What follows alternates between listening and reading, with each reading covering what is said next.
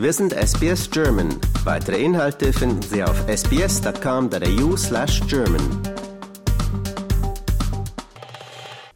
Hallo, hier ist Julia Grebe von SBS German und ich spreche mit Marc Bernstein, Architekt und Geschäftsführer von Melbourne Design Studios.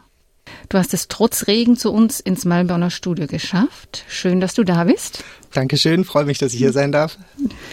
Wir haben uns vor noch gar nicht allzu langer Zeit über das Thema Passivhaus unterhalten. Aber warum du heute hier bist, ist, dass euer Haus den diesjährigen Architecture Houses Awards in der Kategorie Sustainability, also Nachhaltigkeit, gewonnen hat. Richtig. Erstmal herzlichen Glückwunsch. Dankeschön. Hast du damit gerechnet oder kam das eher überraschend? Das kam ziemlich überraschend. Also wir hätten wahrscheinlich einen kleinen Verdacht haben sollen, weil das Hauses-Team vorher am gleichen Tag schon bei uns war und Interviews vor Ort gemacht hat, zusammen mit, mit dem Fernsehsender. Und dadurch war eigentlich klar, dass irgendwas am Laufen ist, aber irgendwie hat es bei mir nicht geklickt. Also es war eine riesen Überraschung. Aber es ist nicht der einzige Award, den ihr dieses Jahr schon eingefahren habt? Nein, es ist der vierte Award für, für das Hüt Passive House. Und da sind wir natürlich super stolz drauf und freuen uns total. Ihr nennt das Haus The Hüt. Warum? The Hüt ist, ist ein bisschen eine Untertreibung, ne? die Hütte, aber es ist halt eine gute Hütte, die, die funktioniert und die ist thermisch gut abgeriegelt und bietet ein gutes Wohnklima von innen. Können die Australier mit dem Namen was anfangen, wenn die das so hören oder lesen? Also allein der Umlaut ist vielleicht schon ein bisschen schwierig. Ist, ist schwierig für viele natürlich. Er wird oft als erste Frage gestellt, ist es the hut, the hood, the, the hood? Ähm, so, also wir kriegen alle Variationen davon. Aber das, das Schöne ist, es zeigt halt im Prinzip gleich unsere Verbindung nach Deutschland und dass wir irgendwie eine, eine deutsche Herkunft haben durch den, durch den Umlaut. Und Deutsch sein steht ja oft auch ein Stück weit für Qualität hier. Und, und das ist schön, dass man das gleich über den Namen so transportieren kann. Die Jury von Hauses begründet ihre Entscheidung damit, dass euer Haus einen, und ich zitiere jetzt, neuen Standard für praktische und messbare Nachhaltigkeit setzt. Kannst du uns das erklären? Ähm, ich kann es versuchen. ähm, also das Haus ist ein Passivhaus und das ist ja ein Konzept, was aus Deutschland kommt ursprünglich. Ähm, und Passivhaus basiert wirklich auf, auf äh, Science, auf, auf Wissenschaften und auf Daten, die gesammelt worden sind über die Jahre und die das System perfektioniert haben. Ähm, das heißt, dieser Standard ist ganz klar nachprüfbar und, und technisch belegt. Ähm, man weiß also ganz genau, was man, was man da wirklich hat und wie gut das Haus ähm, wirklich das bringen wird, was man, was man sich erhofft davon. Musstet ihr diese Statistiken, nehme ich an, und Zahlen, Dokumente vorlegen? Ja, das gehört alles dazu natürlich. Also das, zur, zur Passivhaus-Zertifizierung macht man das sowieso im Prinzip. Da gehören Fotos mit dazu und da gehören die ganzen Berechnungen mit dazu äh, und die ganzen Belege von den verschiedenen Appliances. Ähm, also das, das kommt alles sowieso mit rein. Ähm, und dann haben wir aber natürlich auch noch ein bisschen mehr gemacht an der Stelle. Also es ist nicht nur Passivhaus, sondern es ist auch ähm, CO2-neutral und wir haben ein Lifecycle Analysis ähm, das weiß ich gar nicht, wie man das auf Deutsch sagt jetzt, ähm, gemacht. Lebenszyklusanalyse? Äh, ja, irgendwie so. um, um im Prinzip zu gucken, wie viel Energie steckt in dem Gebäude. Also nicht nur, nicht nur die operativen Energien, sondern auch die, die Embodied Energies, die Energie, die reingeht, um die Materialien und das Gebäude zu produzieren. Und wie verhält sich das zueinander? Und das ist ja im Baugewerbe wohl das größte Problem, dass da so viel Energie reingeht beim Bauen. Ist nicht so? Das ist ein großes Problem. Also äh, in, in Deutschland ist es wahrscheinlich inzwischen das größere Problem. Hier ist das größere Problem immer noch die Operational Energies, also weil einfach die Häuser hier, die meisten Häuser hier relativ einfach gebaut sind ähm, und dadurch wahnsinnig viel Energie in der, in der Benutzung verbrauchen. Aber wenn man das natürlich langsam in den Griff kriegt und daran arbeitet, dass es eben nicht mehr so viel Energie verbraucht in der Benutzung, dann wird es umso wichtiger, dass man sich anschaut, wie viel Energie geht rein, um das Ganze zu produzieren. Und das kann man dann in erster Linie durch die Materialien machen. Genau. Wir haben also viel mit recycled Materialien gearbeitet. Wir haben auch mit, also wenn es nicht recycelt ist, dann ist es recycelbar. Also das kann am Ende recycelt werden.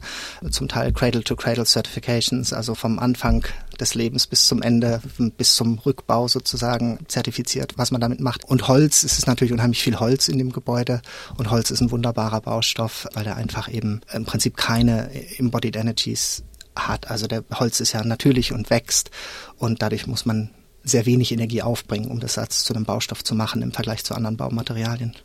Schaut ihr dann auch, wo das Holz herkommt? Ja, das kommt alles aus zertifizierten Wäldern. Weiter ist in diesem Jurykommentar die Rede davon, dass das eine Oase ist. Kannst du dazu was sagen? Ja, ich bin da natürlich ein bisschen, ein bisschen einseitig, ein bisschen biased, weil ich natürlich selber drin wohne in dem Haus. Es ist, es ist eine Oase, glaube ich, äh, durch, durch diese Verbindung mit der Natur, ähm, die, es, die, die das Haus hat, also Verbindung zwischen innen und außen. Ähm, überall, wo man hinschaut, sieht man eigentlich immer Natur, obwohl es auf einem ganz kleinen Grundstück in der Stadt ist. Es gibt einen kleinen Regenwassergarten, es gibt einen, einen Nordgarten, es gibt eine, ein Gründach. Also diese, diese ganzen Sachen spielen damit rein. Aber auch, dass es ein, ein gesundes Haus ist. Und auch das hilft natürlich, dass es eine, eine Oase im Großstadtdschungel sozusagen ist, in die man sich zurückziehen kann. Es ist leise, es ist äh, wunderschön und man hat diesen natürlichen Aspekt. Und gesund ist es im Sinne davon, dass eben nach äh, keine toxischen Materialien drin sind. Ja, genau. Also wir haben äh, ganz viel Wert drauf gelegt, mit mit ähm, wirklich emission, emissionsarmen Stoffen oder emissionsfreien Stoffen zu arbeiten. Ähm, und und das bisschen, also ganz vermeiden lässt sich leider nicht in der Bauindustrie. Ein bisschen Emissionen gibt's immer. Ähm, aber was man eben machen kann, das sind zwei Sachen, die wir auch gemacht haben. Das eine ist äh, die ähm, Wärme, ähm, Lüftungsanlage mit Wärmerückgewinnung, Heat Recovery Ventilation System. Das bringt also ständig frische Luft ins Haus und nimmt die alte Luft raus und tauscht die aus und hält aber die Temperatur, die schon im Haus ist, behält es im Haus. Also das ist Nummer eins und Nummer zwei ist eben, dass wir sehr viele Pflanzen ähm, im Haus haben, in eingebauten Pflanztöpfen, Pflanztrögen. Ähm, es gibt eine, eine Grünwand im Badezimmer, die ist also die ganze Wand besteht aus Pflanzen. Und sowas hilft natürlich dann, ähm, äh, kommt es auf die Pflanzenauswahl drauf an, aber mit den richtigen Pflanzen hilft das natürlich dann, die Luft weiter zu reinigen. Also das, was noch da ist an Emissionen, wird dann sozusagen von den Pflanzen ähm, gereinigt oder eben von der Heat Recovery Ventilation rausgebracht. Hm. Und an welcher Stelle musstet ihr Kompromisse eingehen? Kompromisse ähm, im, im Budget, natürlich im finanziellen gibt es immer Kompromisse. Es gibt so viele Dinge, die man machen könnte, aber man muss halt gucken, was man machen kann. Das sind, glaube ich, die größten Kompromisse. Aber eigentlich, also insgesamt ist das Haus wirklich sehr nah an meiner Idealvorstellung und das ist natürlich eine tolle Sache. Und du hattest einen Regenwassergarten erwähnt. Was ist das? Der Regenwassergarten, der sammelt also das Regenwasser, was aufs Gründach kommt. Das fließt dann in den Regenwassergarten und da gibt's verschiedene äh, Sand- und Filterschichten im Boden, wo das Wasser langsam durchläuft.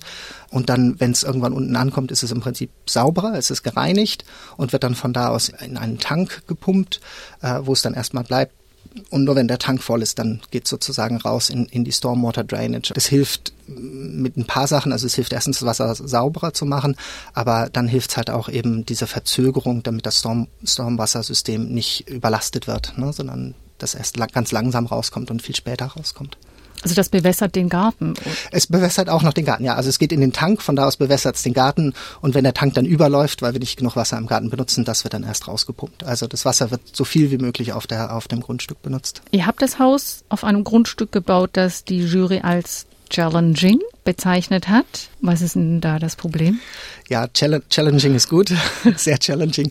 Also das Grundstück selber ist, ist ein kleines Dreieck, ein Käsestückchen oder Tortenstückchen eingequetscht zwischen der äh, Zuglinie und einer kleinen Bluestone Laneway. Es gibt also keinen Straßeneingang ähm, oder so, sondern eben nur diese Bluestone Laneway als Vorder Vorderseite. Das heißt natürlich, dass äh, Anlieferung unheimlich schwierig war. Alles musste über diese kleine drei Meter oder weniger als drei Meter breite Bluestone Laneway gehen gehen, das ganze Haus, die ganzen Einzelteile, der Beton, die Betonpumpen. Das macht es natürlich schwierig. Und, und das Grundstück selber ist auch einfach nicht besonders groß. Also an der breitesten Stelle ist es, glaube ich, zwölf Meter breit und an der schmalsten Stelle null Meter, weil es auf den Nullpunkt läuft, weil es halt so als Dreieck funktioniert. Die Jury meinte auch, dass euer Haus den Herausforderungen eines rauen und sich verändernden Klimas gewachsen ist. Was bedeutet das? Also das Haus funktioniert im Prinzip, indem es sein eigenes Mikroklima schafft im Haus. Das heißt, wir sind im Prinzip unabhängig von dem, was außen passiert. Wenn die Türen und Fenster geschlossen sind, kriegen wir Frischluft über die Heat Recovery Ventilation und haben in unsere Temperaturen, die ist konstant bei ungefähr 21 Grad im ganzen Jahr, egal was draußen für eine Temperatur herrscht und egal was draußen passiert. Und, und insofern sind wir natürlich gewappnet gegenüber irgendwelchen Klimaveränderungen. Wir wissen, diese Temperatur kann das Haus innen immer halten und es wird immer mit frischer Luft versorgt. Wir haben also auch verschiedene Luftqualitätsmesssensoren im Haus an verschiedenen Stellen eingebaut und die geben Alarm in dem Moment, wo man ein Fenster aufmacht und dann die Luft direkt von der Straße, also Bell Street ist nicht weit weg von dem Haus, eine große Hauptverkehrsstraße. Wenn, wenn die Luft dann reinkommt, dann geben die Sensoren Alarm, dass die Luftqualität runtergeht. Also daran sieht man eben, dass wirklich man innen ein super gutes Raumklima hat, normalerweise. Dann ist der Drang auch gar nicht so groß, mal ein Fenster aufzumachen. Ist er nicht, nee, das ist oft die Frage bei Passivhäusern. Das ist ja schrecklich, wenn mein Fenster immer zu ist. Aber es muss, man kann es aufmachen, wenn man will und natürlich in, in schönen Jahreszeiten, also jetzt am Wochenende oder so, da hatten wir natürlich das Fenster, die Fenster alle offen und drinnen und draußen, dass man rein und rauslaufen kann und alles. Aber ja, man braucht es nicht, weil man eben dieses Bedürfnis gar nicht so sehr hat, weil einfach immer frische Luft da ist. Und 21 Grad. Genau, immer eine angenehme Temperatur. Ich bin gerade total neidisch. Das Haus ist nur 78 Quadratmeter groß. Das ist größer, 78 Quadratmeter ist die Grundfläche auf dem Grundstück, aber das geht dann halt über zwei Geschosse, zweieinhalb Geschosse. Ja, aber 78 Quadratmeter wäre sehr klein. Sehr klein. Ja. ja. Vor allem es für ist, australische Verhältnisse. Es ist trotzdem für australische, also für deutsche Verhältnisse eigentlich ein normal großes Haus, glaube ich, aber für australische Verhältnisse schon ein sehr kleines Haus. Die Jury spricht eben auch von diesem begrünten Dach, das begehbar ist. Hat das noch eine andere Funktion, außer das Regenwasser aufzusammeln? Ja, das hat ein paar Funktionen. Also dieser äh, Biophilic Design Aspekt ist eben sehr stark in dem, in dem ganzen Haus, in dem, in dem Entwurf. Ähm, also diese Verbindung mit der Natur und dass man, dass Natur einen Einfluss auf, auf die Psyche des Menschen hat und wie wir uns fühlen in dem Haus. Das heißt, diese, dass man das sieht einfach im Schlafzimmer, das ist also vom Schlafzimmer aus zugänglich und man wacht auf und schaut auf diese Oase, weil man eigentlich im Obergeschoss ist, aber schaut trotzdem eben auf den grünen Garten hinaus. Das ist das erste. Das zweite ist die Regenwassergeschichte. Das dritte ist Dämmung. Das bringt einem natürlich auch Dämmung. Dämmung, also Isolierung und hält, hält den Platz warm oder kalt, je nachdem, wie man es braucht.